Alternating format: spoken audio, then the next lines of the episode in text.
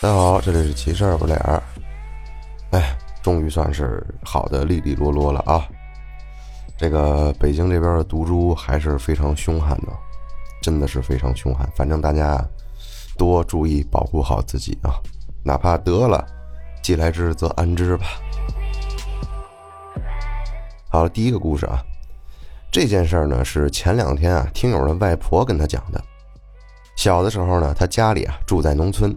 家呢和外婆家都在一个村子里，爸妈呢上班都很忙，没时间照顾他，所以呢他就一直在外婆家住。大概五六岁的时候，某一天半夜十二点左右，他就莫名其妙从炕上坐起来了。这外婆睡觉轻啊，所以呢听友起来了，外婆也就醒了。他以为是听友起床上厕所，然后呢就要带着听友去上厕所。但是听友从坐起来之后便一动不动，过了一阵便开始哭起来，撕心裂肺的哭。外婆呢以为他做噩梦了，便来安慰他。打开灯，看见他闭着眼睛。过着一会儿，他就开始往炕底下爬。农村的土炕都挺高的，那么外婆呢怕他摔下去，便去拉着听友。不过当时听友的力气贼大，外婆呢拉不动他。当时呢，外公在单位过夜没在家，就把舅舅叫来了。老舅呢，当时二十多岁，正是年轻气壮的小伙子。即便是这样，老舅和外婆俩人也费了好大的劲儿，才勉强拽住了他。大概半个小时之后啊，他就渐渐的安静下来了，就睡着了。第二天起来呢，他什么都不知道。之后的半个月也一直都这样。这外公和老舅都不敢睡觉，俩人一到半夜，这听友一动就把他按到炕上。结束了之后，他们俩累的也是满头大汗。之后呢，外婆就把他呀领到村子里一个神婆家里看。刚一进去，神婆呢就盯着他的脸看，一边看一边说：“哎呦哎呦，不得了啊，不得了啊！”外婆呢就一直挺着急的，就问他。怎么了？这神婆说：“别担心，你这个小孙子可了不得，这个是关公座下的童子，偷偷下凡来了，如今被发现了，上边要人呢。”外婆呢松了一口气，就说：“那有什么办法可以避免一下啊？这是我孙子呀。”神婆呢当场画了两个符，把符交到外婆手里，说。这第一个符，你回家之后要泡在水里，接着烧了，然后呢，让这个小孩喝了。这第二个符放在这小子枕头底下，让他睡觉的时候枕着，这样上边就查不到他的人气了。一会儿呢，再给他做个替身，等到子时就便去你们家。听完之后啊，外婆连忙道谢，就回了家。之后呢，便照着神婆的话，把第一个符泡在水里，然后烧掉，给听友喝了下去。第二个符便放在了听友的枕头下边，一切准备就绪。到了子时，他依旧是闭眼起身，这回呢，就是直挺挺的坐在那儿。神婆呢，已经在外婆家院子里做完了法事，便从怀里拿出来一个纸人，念叨了一番。便要烧掉。就在这会儿，一阵阴风吹来，那神婆自言自语的说了一句：“不对呀。”这烧纸人的时候，那个火是紫黑紫黑色的，烧的特别旺。那会儿呢，那神婆一口血就吐出来。这外婆忙问他怎么了，神婆便说：“没事一切都好了。”就见这神婆急急忙忙的走了，在那床上坐着的听友就突然笑了起来，那笑的是十分诡异，嘴里不知道在念叨什么，说了一会儿便睡着了。之后那半个月呢，他确实是半夜没起夜，可是呢，之后的邪乎事儿又来了。半个月之后，神婆就突然死在了自己家里。听说呢是从听友外婆家回去之后，就一直把自己锁在家里。等到家里子女回家之后，神婆就开始跟子女交代后事，之后一下就没了。神婆呢刚看完之后啊，晚上没出什么事儿，可是，一等神婆去世，这晚上又开始了。这回呢不是哭了，而是直挺挺的从床上坐起来笑，笑得特别瘆人。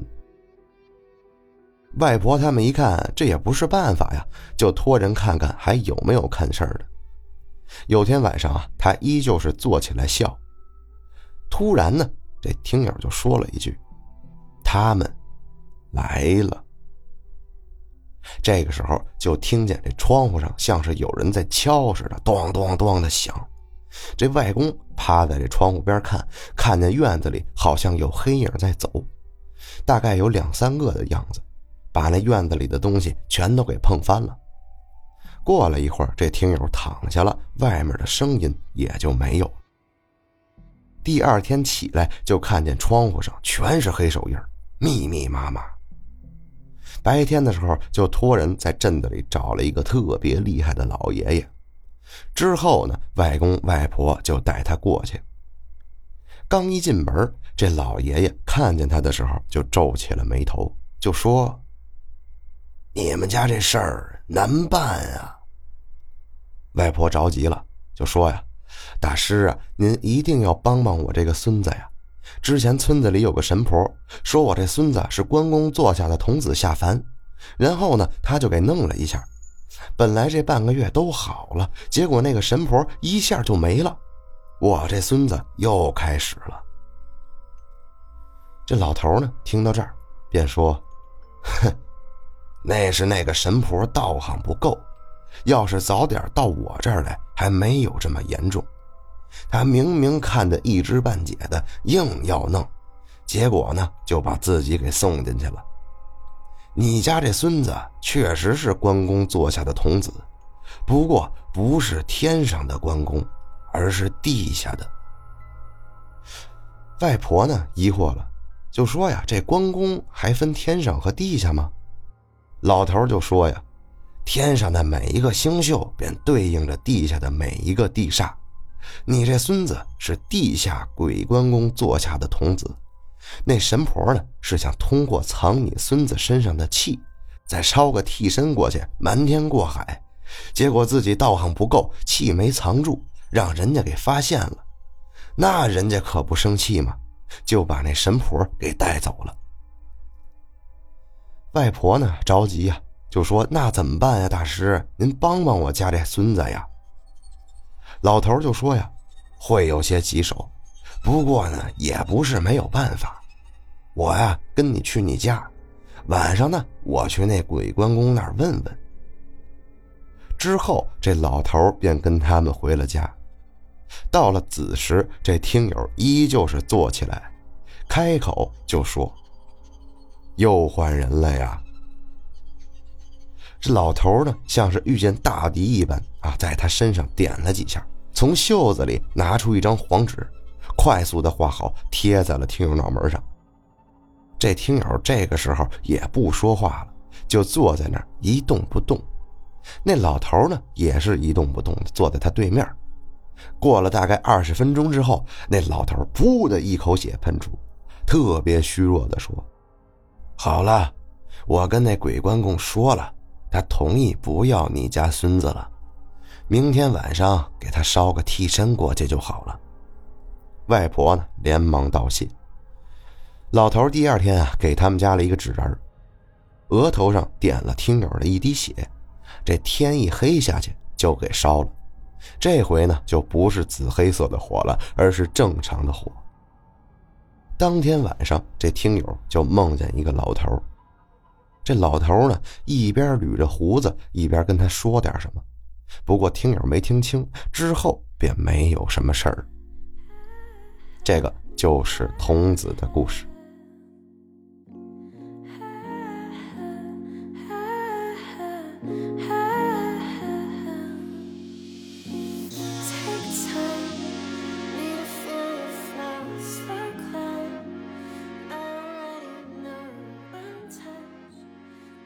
好了，第二件事啊，第二件事呢是一件在学校里的事儿。现在这个听友啊，高三，当时高一的时候刚分完班，也就是体育班分班啊。他们学校啊有两栋楼有班，一栋呢是教学楼，大部分的班都在这儿。然后呢，因为班级实在是太多了，就有四个班在教学楼对面的班级在综合楼里。既然是综合楼嘛，这一楼、二楼、三楼基本上是什么机房啊、会议室啊、实验室啊，什么玩意儿都有。直到四楼开始才有一个班，五楼两个班，六楼一个班。那么听友他们班呢，就在六楼的最顶楼。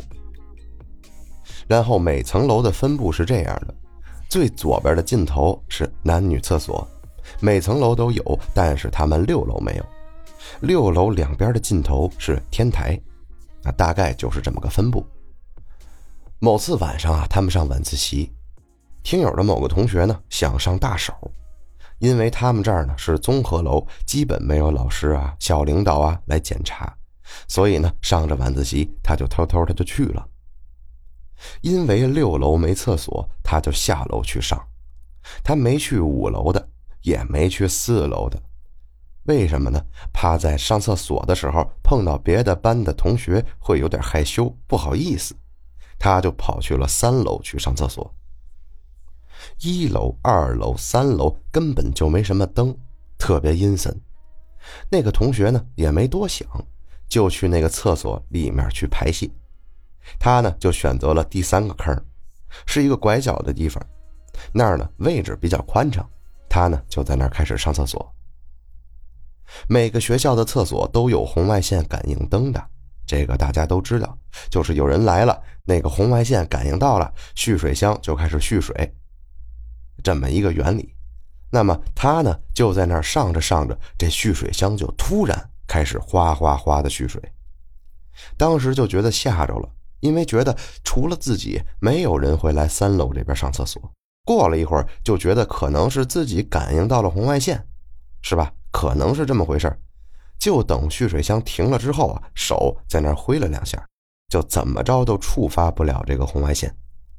哟，当时吓坏了，那他怎么自己动了呢？就赶紧上完厕所，擦完屁股，跑回班里跟他们说了。第二天呢，他早上告诉这听友，晚上他做了个梦，梦见他就在三楼的厕所门口，三楼对面的尽头有一个女的站在那儿。那个女的是一个畸形的，任何地方都是错位的那么一个状态，就比如说手长在腰那儿，眼睛长在嘴那儿。这个女的就突然的就冲他跑过来，然后跑到脸上的时候，他就醒了，而且这个梦连续做了两个晚上。后来呢？怎么好的也不清楚，好像是据说是，呃，家里找了什么事儿看了看，然后就好了。其实这事儿啊，为什么拎出来跟大家讲呢？是因为我是觉得这个错位的这么一个感觉，它跟咱们平时聊天、平时听的鬼话、平时听的奇事儿完全不一样。这画面感，大家只要细琢磨，其实挺瘆人的。听友还说呢，说学校啊就在山脚。旁边呢全是野坟，特别多的怪事儿，但是时间有限，他只来得及投这一个。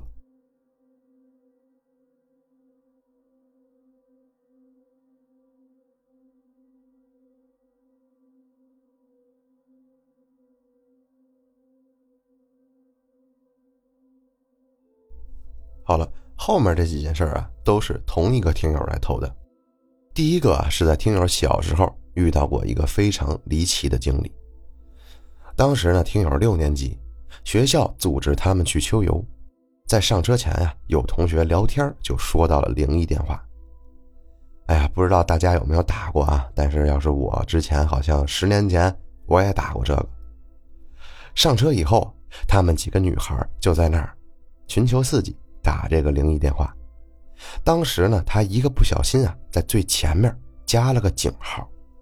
结果他打通了，是一个模糊不清的，好像是女生的声音。因为当时呢车上比较吵，他也没听清楚这个女生说了什么。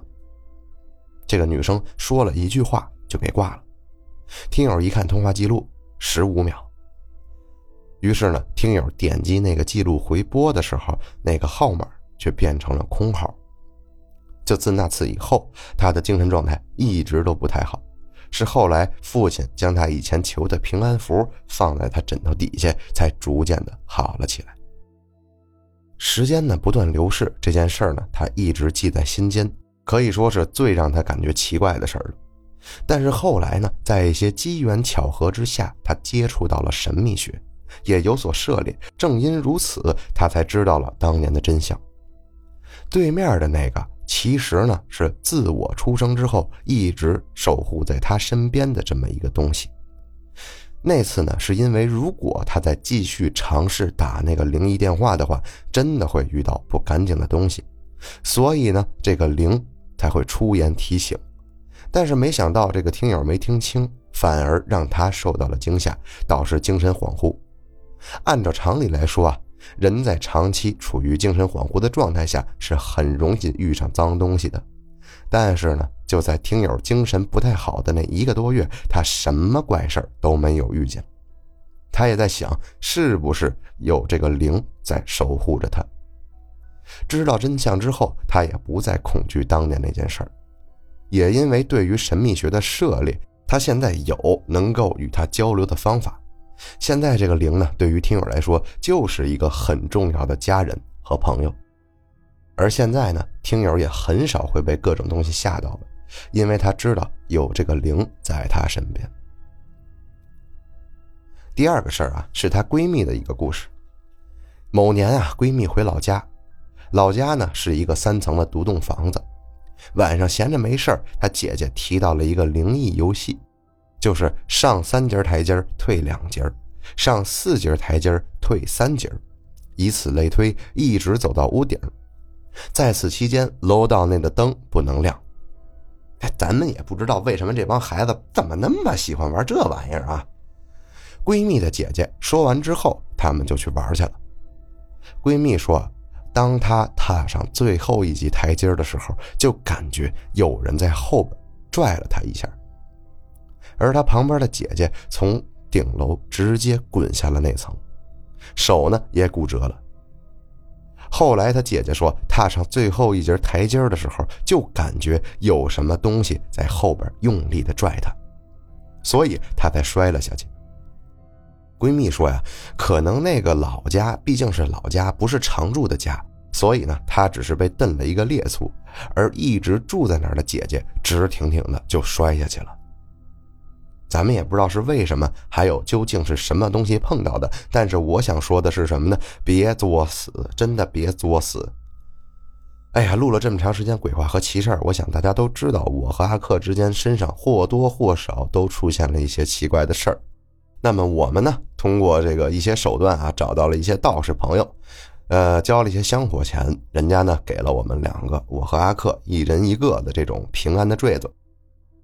结果这坠子到手之后，就发现不一样。给阿克的是关帝符。在最新的一期鬼话里啊，阿克感觉他又碰见东西了，我呢就让他赶紧念。啊，他念的那个东西就是这个关帝符，而我的是六丁六甲。呃，道士朋友说呀，他感觉阿克啊就是阳火不旺，一定要充阳气，然后不要去半夜多熬夜什么的，就。早早的睡觉，这样恢复阳气，对于大家来说都是啊。那么对于我来说呢，这个朋友表示我可能之前的魂魄有点受损，应该是被吓着了，所以呢给了我一个能温养魂魄的这么一个符。跟大家说这个是干嘛呢？就是我这个不愿意去碰见这种事儿的人都都都受损了。咱们正常不会碰到这种事儿的朋友们就别作死了，别玩这东西了，真的没有必要。真的没有必要啊！好了，第三件事儿，最后一件事儿啊。现在呢，这个听友啊是画室集训的美术生，这几天呢阳的比较多，所以画室放假，让他们在宿舍休息。听友和他的室友也都阳了。前天晚上差不多到吃药的点儿，发现宿舍里没水了，又都等着喝水，只有听友的状态呢还行，就只能去听友找宿管换水。听友拿着空水桶啊敲宿管的门，等了半天都没有人回应，他又敲了一次，就这个时候怪事儿发生了。这门里面也有人在敲门，声音特别清晰。里面那位呢，敲完门又敲窗户，他甚至能看见窗帘后面有只手在敲窗户。没持续多久，他就停了。这听友还原本奇怪，这宿管为什么要这样呢？就在这个时候，楼道后边传来了脚步声和说话的声音。仔细一听，哦，是宿管的声音。等了一小会儿，他们就看到了有且仅有的两位宿管回来了。听友呢就说啊，我是来换水的，就在旁边等他们开门。这宿管拿出钥匙，打开了锁着的门，开了灯之后，那个房间里面什么人都没有。听友当时就愣住了。换了水之后，宿管看他的状态不对，就问他怎么了。听友就把之前的事儿告诉了他们。听完之后啊，这宿管和听友说，今天晚上必须在十二点之前睡觉，如果十二点之后还没睡着，也必须装成睡着的样子。无论听见什么都不要有任何反应。说完就让听友回去了。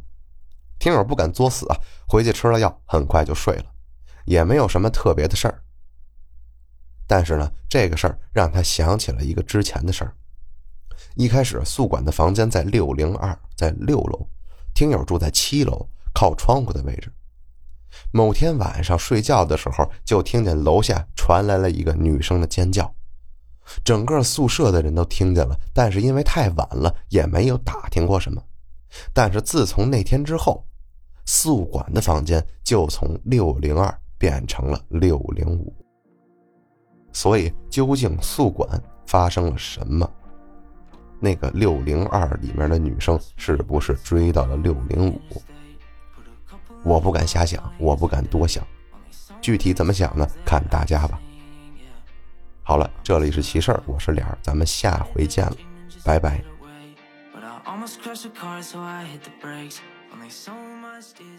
哦，对，再跟大家重复一遍：能晚得则晚得，但是既来之则安之。多增加增加身体的抵抗力，多吃点水果，多补充点维 C。好了，就这样。trying to